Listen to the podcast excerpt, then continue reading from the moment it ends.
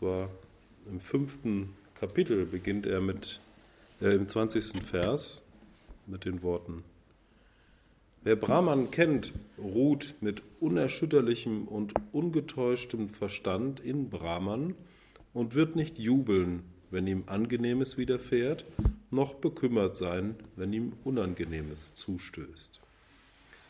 Also dieses Brahman, ja, man kann sagen, es ist, ja, oder es wird oft gesagt, es ist das alldurchdringende kosmische Bewusstsein. Ja, aber das ist irgendwie so ein bisschen abstrakt.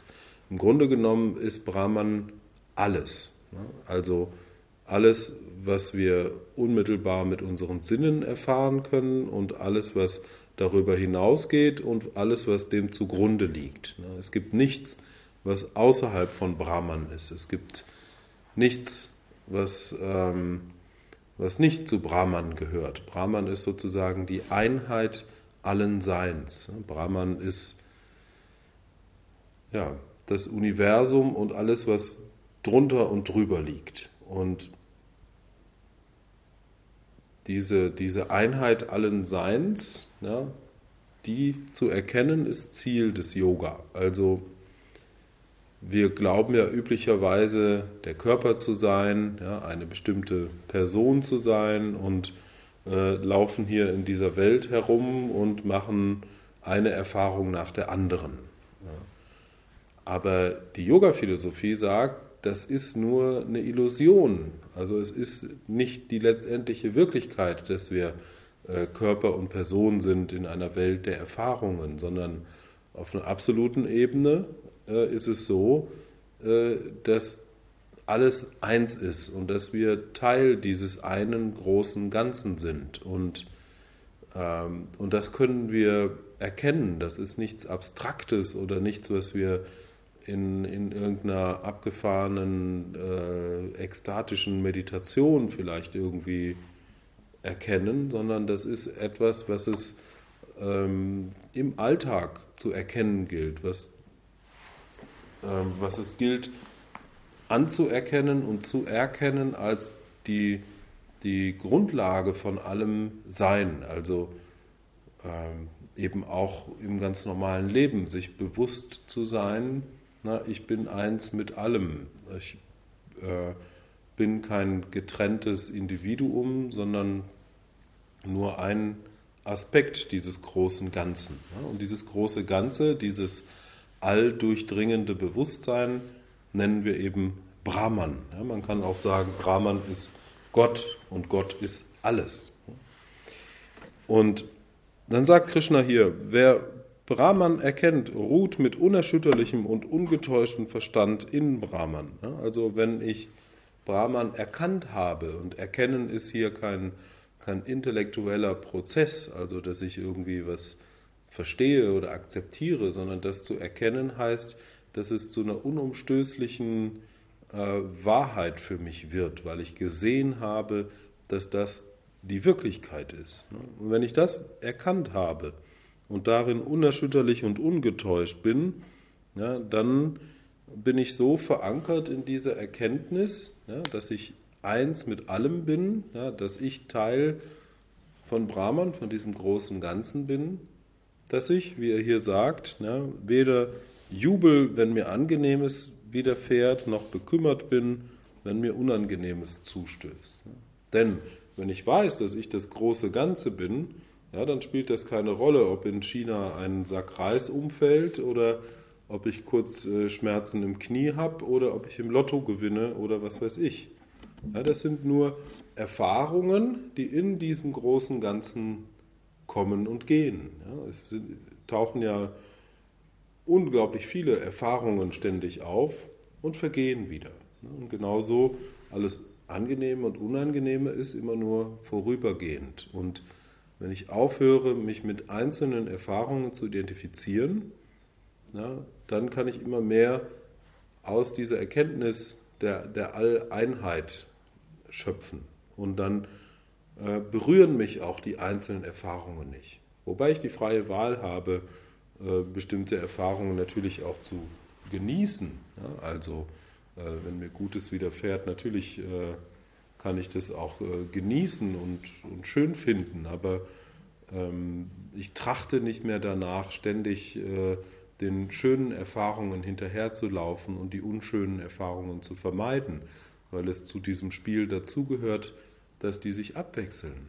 Es ist so, dass es ein ständiges Hin und Her, ein, ein ständiges Auf und Ab ist in diesem Leben.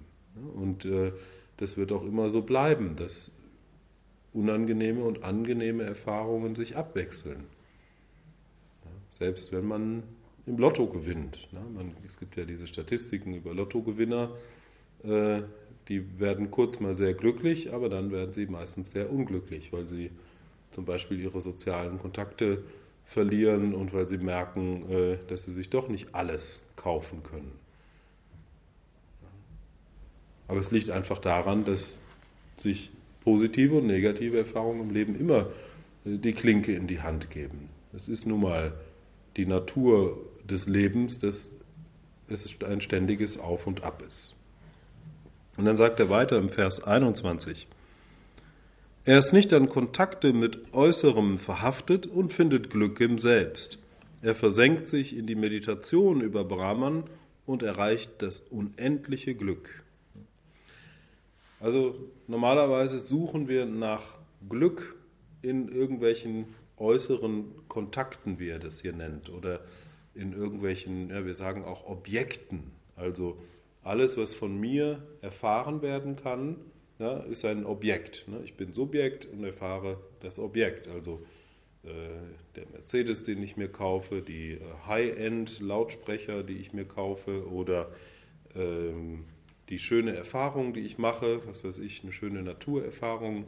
Ja, das sind alles ähm, wie er hier sagt, Kontakte mit Äußeren, Dinge, die ich über meine Sinne erfasse, erfahre. Und solange ich mein Glück darin suche, na, schöne Dinge und Erfahrungen zu generieren, werde ich kein dauerhaftes Glück finden. Also er sagt hier, wir sollen aufhören daran zu haften, ständig nach Glück in Objekten zu suchen und stattdessen ja, das Glück im Selbst finden. Also das Selbst ist identisch mit dem, was ich gerade beschrieben habe als Brahman. Also unser wahres Selbst ist, die, ist eben auch diese Einheit allen Seins. Ja? Wir sind in Wirklichkeit nicht irgendwie Körper, Person oder irgendwas, irgendeine Instanz in unserem Inneren, sondern was wir in Wirklichkeit sind, ist das Bewusstsein.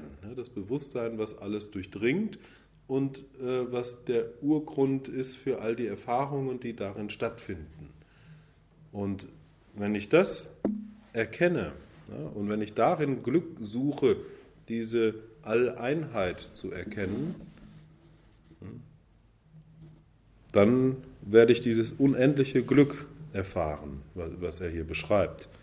Ja, sich in Meditation über diese Alleinheit versenken, ja, bringt dieses unendliche Glück und dieses unendliche Glück ähm, ist nicht zu vergleichen mit dem Glück, was ich aus Objekten bekommen kann. Also aus, sagen wir mal, einem Erdbeereis oder meinen Kindheitstraum zu erfüllen, mir einen, einen VW-Bus äh, zu renovieren oder mit Freunden einen Bauernhof zu renovieren oder was weiß ich. Ja, dieses unendliche Glück aus dem Selbst ist gar nicht zu vergleichen mit dem Glück in der äußeren Welt, weil es das ganze Wesen durchdringt und weil es unerschütterlich wird, egal was für Erfahrungen gemacht werden. Ja, dieses unendliche Glück, was wir auch als Ananda bezeichnen, ist vollkommen unabhängig von den Erfahrungen, die wir machen, weil dieses unendliche Glück ja, aus dem Urgrund aller Erfahrungen stammt und dann eben alles durchdringt und, und äh, ja, und alles auf eine andere Ebene hebt. Und dann sagt er im 22. Vers 5. Kapitel, Freuden, die aus Kontakten stammen, lassen nur Schmerz entstehen, denn sie haben ein Anfang und ein Ende, o Arjuna. Der Weise findet in ihnen keine Freude. Also letztlich alles, was wir über die Sinne erfahren, ja, und da gibt es natürlich sehr schöne Dinge, die wir über die Sinne erfahren, wie zum Beispiel Erdbeereis, ja, ähm, hat ein Ende ja, und, äh, und bringt uns kein wahres Glück. Ja, denn wenn das so wäre, dass Erdbeereis uns Glück bringen würde, ähm, dann würden wir, könnten wir uns ja einfach äh, zehn Kugeln Erdbeereis essen und wären dann super glücklich. Ja, aber die Kehrseite der Medaille sind dann Bauchschmerzen und Verdauungsprobleme. Und äh, so ist das eine trügerische Sache mit dem Glück, was über die Erfahrungen kommt. Denn es ist immer vergänglich. Es gibt da kein Glück, was dauerhaft ist. Ich habe gerade das Beispiel genannt mit den High-End-Boxen. Als ich mir vor zwei Monaten richtig teure Boxen gekauft habe, hatte ich eine ganz andere Erfahrung von, von Musik hören. Meine alten Boxen, die, äh, die waren zwar okay, aber die haben gar nicht diesen Sound rübergebracht. Und dann habe ich gedacht, jetzt habe ich diese Boxen und jetzt werde ich dauerhaftes Glück erfahren, weil die sollen zehn Jahre halten. Aber irgendwie nach drei Wochen habe ich mich da voll dran gewöhnt, an, an diesen super präzisen Sound, der aus diesen äh, teuren Boxen kam. Und die Freude war verflogen. Und so ist es immer mit allen Sinnesobjekten oder mit allen Dingen, die wir äh, erfahren. Ja, es ist immer nur das Glück von kurzer Dauer. Ja, und so sagt er hier, der Weise findet an ihnen keine Freude. Ja. Natürlich ist es schöner, Erdbeereis zu essen als, was weiß ich, trockenen Reis. Aber äh, das ist nicht das, worum es dem Weisen geht. Der Weise möchte erkennen, ja, dass er eins mit allem ist und in dieser Erkenntnis verweilen und unerschütterlich darin bleiben. Und dann spielt es keine Rolle, ne, was für eine Art von Erfahrungen wir machen. Weil die sind sowieso wechselhaft. Und das wird auch so bleiben, auch wenn man die Erleuchtung gefunden hat. Ne, die Erfahrungen werden trotzdem wechselhaft bleiben. Es werden trotzdem Menschen sterben und, und krank werden und, und man wird Schmerzen haben oder was weiß ich. Aber wenn man weiß, dass man eins mit allem ist, wenn man tief verankert ist in der Erkenntnis von Brahman, dann ist man unabhängig davon, von diesem Auf und Ab der Erfahrungen. Harium